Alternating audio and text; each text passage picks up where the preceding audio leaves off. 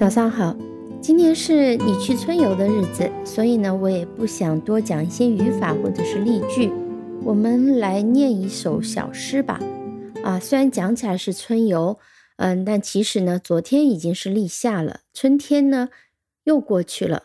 嗯，每次季节更替的时候呢，总会会有人有一点伤感，那是因为，呃，很多很好美丽的事物呢，它并不长久。呃，比如说我特别喜欢的我们家的紫紫藤花，每年只是在春天开放，很短的时间，还没有等你意识过来，它就已经凋谢了。然后你必须等到后一年才能再看到它绽放。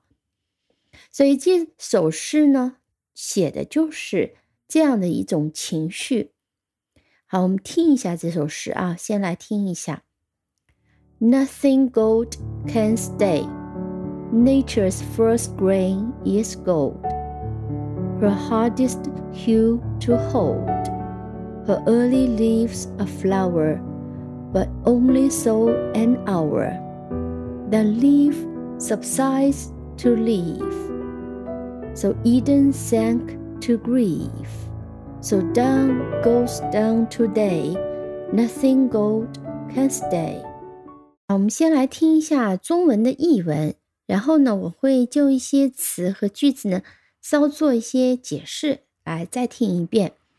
我们听一下这个译文呢，是相对我比较喜欢的啊，它有很多种版本，甚至有些人把它翻译成非常古雅的七绝啊，但是我不太喜欢，我还是比较喜欢这种比较白话的一个翻译啊。等一下我会讲为什么。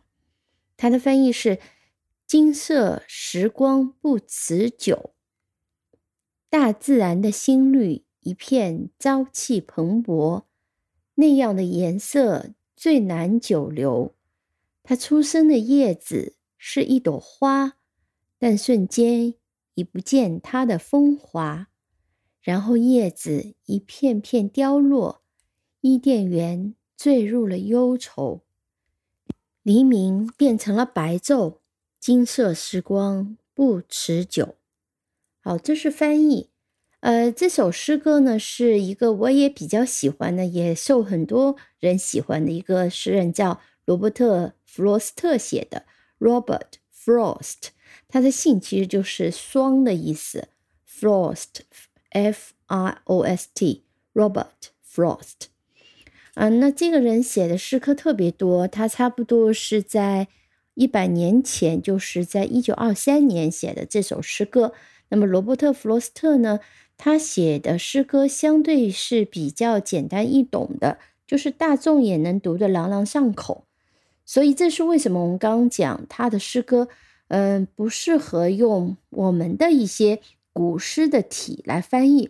一方面呢，是有可能会把他的内容的意思啊，因为要符合韵律呢，就曲解了。另外一个呢，就是非常呃和他的风格是不相配的，因为他其实这个风格呢，相对来讲也是比较简单易懂的。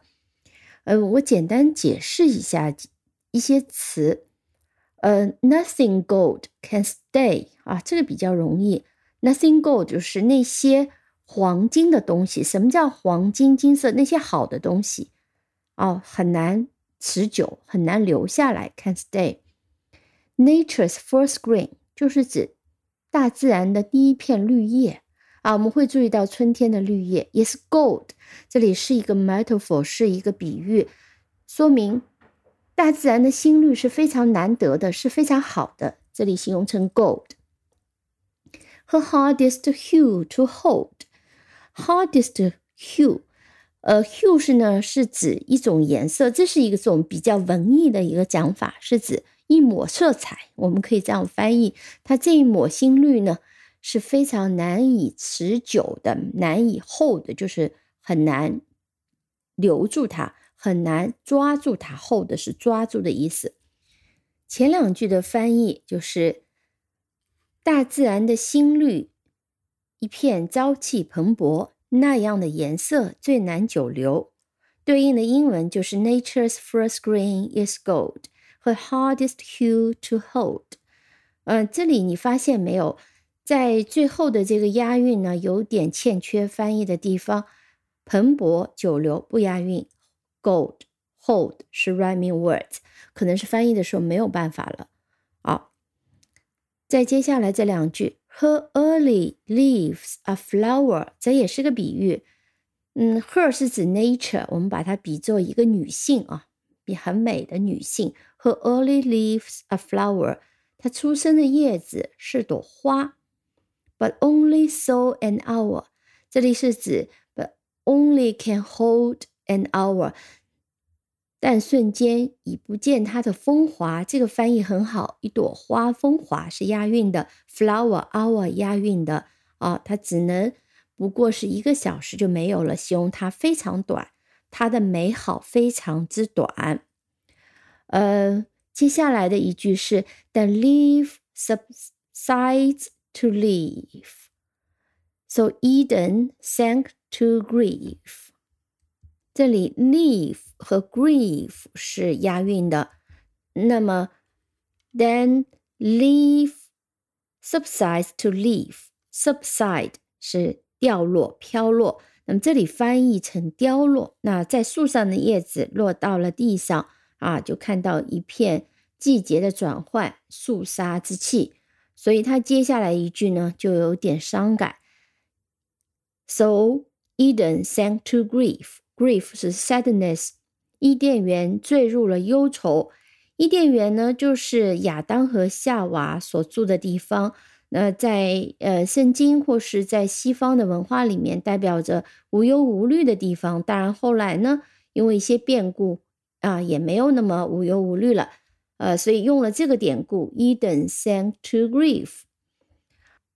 So down goes down to day。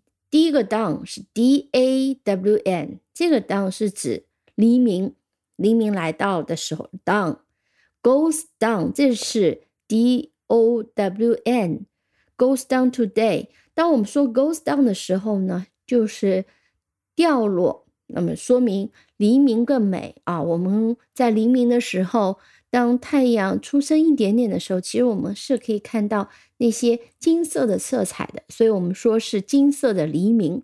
Golden dawn goes down today 就变成了普普通通的白昼。Nothing gold can stay。他最后感叹。金色时光不持久。好，我们最后再听一遍中文的翻译和英文的原诗。Nothing gold can stay.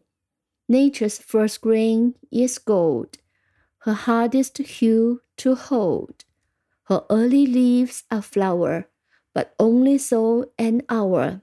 Then leaf subsides to leaf, so Eden sank to grief. So down goes down today, nothing gold can stay。金色时光不持久，大自然的心率一片朝气蓬勃， 那样的颜色最难久留。它出生的叶子是一朵花，但瞬间已不见它的风华，然后叶子一片片凋落，伊甸园坠入了忧愁。黎明变成了白昼，金色时光不持久。